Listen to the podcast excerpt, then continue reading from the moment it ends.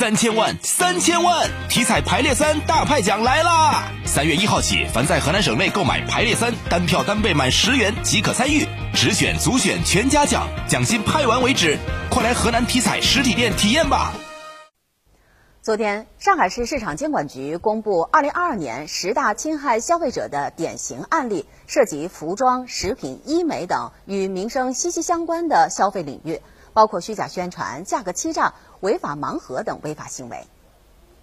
始于伦敦缔造英式浪漫，黄金蚕丝天然的抗氧化剂，抵抗衰老。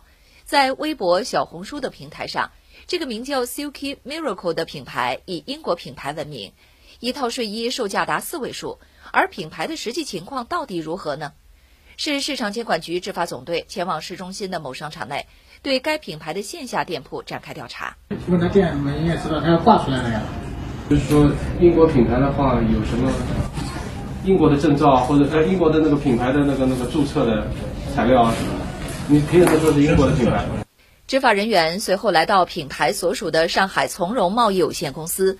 经现场调查发现，当事人使用的品牌系由一家于2017年在英国注册成立的公司授权，也就是说，品牌宣传中所谓的始于2008年、享誉全球等均与事实不符。此外，蚕丝作为一种天然纤维，抵抗延缓衰老更无科学依据。这种行为呢，违反了经营者不得对其商品的性能、功能、荣誉等做虚假或引人误解的商业宣传、欺骗。误导消费者的规定，所以呢，我们对这家企业做出了二十万的行一个行政处罚。近期，市市场监督管理局从去年查办的侵害消费者权益案件中筛选并公布一批典型案例，除了涉及虚假宣传、价格欺诈、个人信息保护外，像违法盲盒这类新型热点，也是此次公布案例里的关注重点。我们想通过集中曝光这样一批呃违法的。经营者和违法行为，让我们的消费者能够提升我们的法律意识、维权意识，也为上海啊打造一个安全放心的消费环境啊。